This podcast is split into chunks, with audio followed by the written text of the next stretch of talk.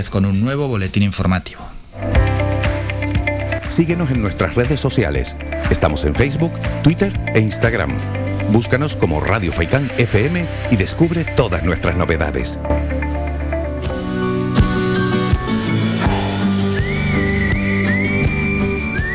Con más protagonistas desde el colectivo GAMA. Siguen trabajando por los derechos del colectivo LGTBI y en este caso nos vamos a centrar en el deporte y cómo están intentando poner fin a la LGTBI-fobia en el deporte gran canario. Para hablar de este asunto estamos con Nelson López, encargado de proyectos de educación y deportes en el colectivo GAMA. Nelson, buenos días. Buenos días.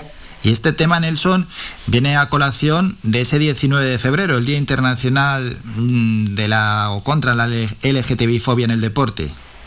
Correcto, sí, sí. Bueno, una fecha que viene... Mm, tiene un caso concreto, como todas las fechas internacionales siempre suceden por algo, y en este caso nos lleva hasta el Reino Unido, ¿verdad? Sí.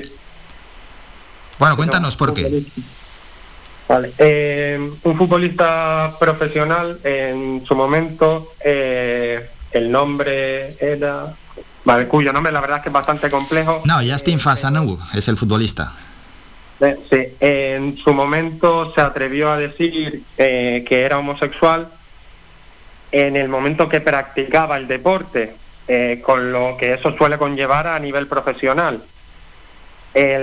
Le generó tantas presiones esta situación que desgraciadamente terminó acabando con su vida y en honor a esta persona se generó lo que bueno, pues en honor a él y a sus 37 años fue uno de los pioneros ¿no? en declararse homosexual en el mundo del fútbol. El periódico de San lo, lo recogió y como nos dice Nelson, pues esas presiones que lo llevaron al suicidio. Por tanto, es un día importante y a tener en cuenta, ¿verdad? Sí, claro, al final es un homenaje a él, pero también a todas las personas que han sufrido algún tipo de discriminación por ser LGTB en el ámbito deportivo, el cual debería ser un ámbito abierto a cualquier persona independientemente de su orientación sexual, identidad de género, raza, etnia, etcétera. Por tanto, desde el colectivo y centrándonos en este asunto, ¿cuáles son los objetivos y los objetivos más cercanos que os marcáis en torno al final de la LGTBI-fobia en el deporte? Pues con respecto a, a ello te, centro un poco con respecto a la Liga Arcoiris, que es la campaña que nosotros tenemos para acabar con la LGTBI en el deporte, la cual la llevamos iniciando desde el 2020, en la cual intentamos firmar eh, protocolos con entidades públicas y entidades privadas Vale, por suerte hoy en día ya el proyecto está bastante avanzado y tenemos que decir que hemos conseguido firmar con 20 municipios de los 21 que hay en la isla, lo cual es muy positivo porque hace da una muy buena imagen de la isla de Gran Canaria y cómo se suman a, al respetar a las personas LGTBI en el ámbito deportivo. Y eh, unas seis entidades privadas que básicamente apoyan esta idea también. Pero la Liga Arcoiris, ¿qué es lo que hace?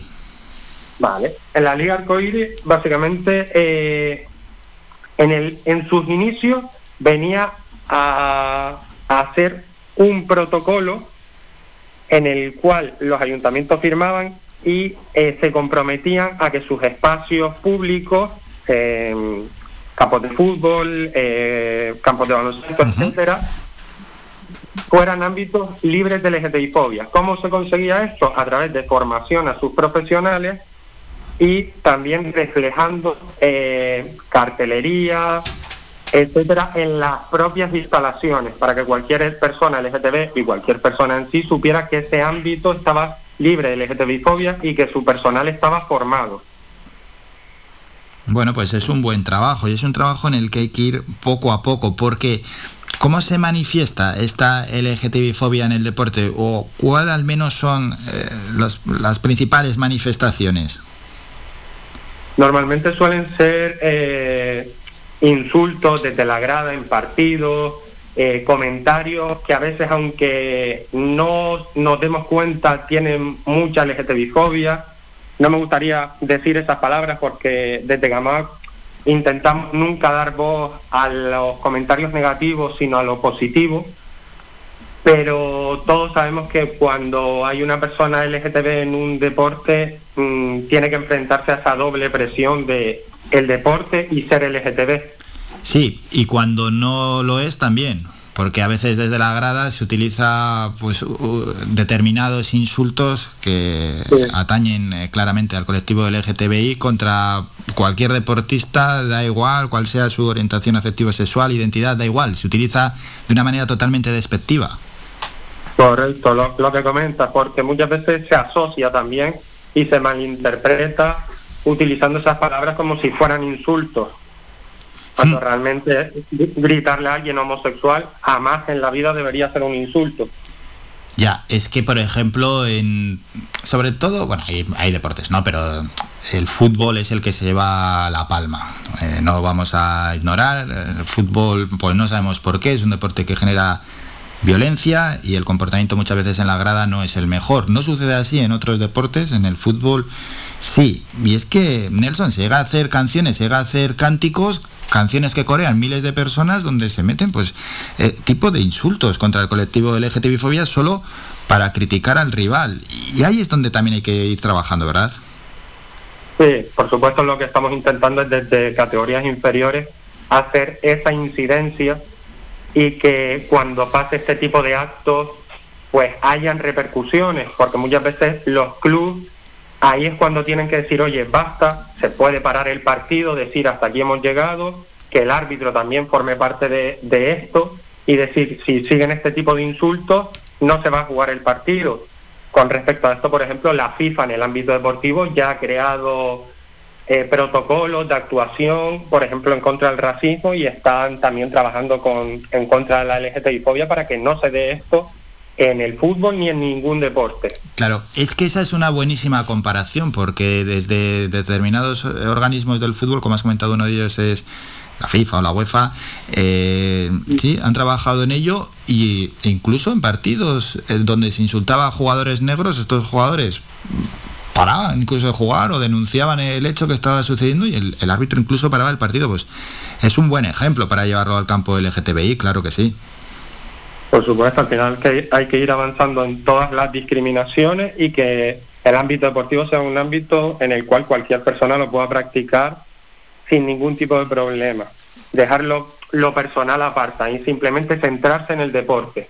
Sí, porque da la sensación que desde la grada todo vale, que uno va allí ya a la grada, se tira dos horas y dentro de, del grupo, de, de, la presión del grupo también incluso, pues tiene vía libre para decir cualquier cosa. Pues bueno, pues, pues no, pues no tiene que ser así, igual que sucede con el racismo, en este caso tiene que ser igual. Mm. Comentabas antes el tema de los deportes y por ejemplo en baloncesto. Sí eh, cuando desde el público se gritan tipos de insultos, es un ámbito donde se puede sacar, por así decirlo, como técnica al público y expulsar a esta persona del campo, lo cual es muy positivo y que debería extrapolarse a otros deportes cuando una persona empieza a hacer este tipo de insultos, que sea expulsada del campo. Pues sí, y que se le señale además, porque es muy fácil ver cuando a una persona dentro de un campo de baloncesto se va y se le está sacando. Al final es es una vergüenza porque te, van a enfocar hasta las cámaras. Bueno, vamos a continuar con más asuntos porque has comentado, Nelson, que habéis firmado ¿no? esos convenios con 20 ayuntamientos y también con el ayuntamiento, el municipio de Guía, que se, une también para poner fin a la LGTBI-fobia en el deporte, ¿verdad?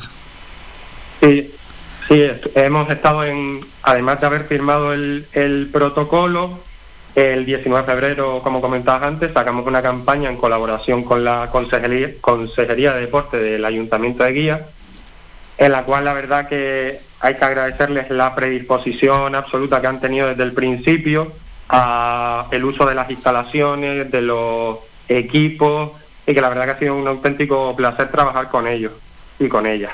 Bueno, hay que decir que desde la administración están apoyando bastante, ¿verdad? Y desde los clubes y desde los y desde el ámbito deportivo también. Sí, sí, por suerte sí, eh, sobre todo desde los ámbitos públicos. Es verdad que los ámbitos privados son un poco más difícil de contactar a veces, pero la verdad es que el ámbito público, que al final es el mayoritario, mm, tiene muy, muy buena mm, predisposición. También hay que destacar que realmente hoy en día el protocolo viene a reforzar y a ayudarles con la formación, pero que realmente es de obligatorio cumplimiento en base a la ley socialmente conocida como la Ley Trans 2021, donde recoge en su artículo 51 el ámbito deportivo. Sí, que está claro, es de obligado cumplimiento, así viene recogido, sí, en el ámbito deportivo. Y por otra parte, antes Nelson has comentado la importancia de educar en los más jóvenes para que todo esto vaya calando ya desde pequeños. Sí, es muy importante, eh, por eso dentro del protocolo de la Liga Arcoiris hemos añadido la formación para que eh, los profesionales, entrenadores, personas que forman parte del ámbito deportivo, los ayuntamientos, continúen ellos y ellas con esta formación a, a los deportistas en sí y poder ayudar también a que erradicar la LGTBI-fobia. Hmm.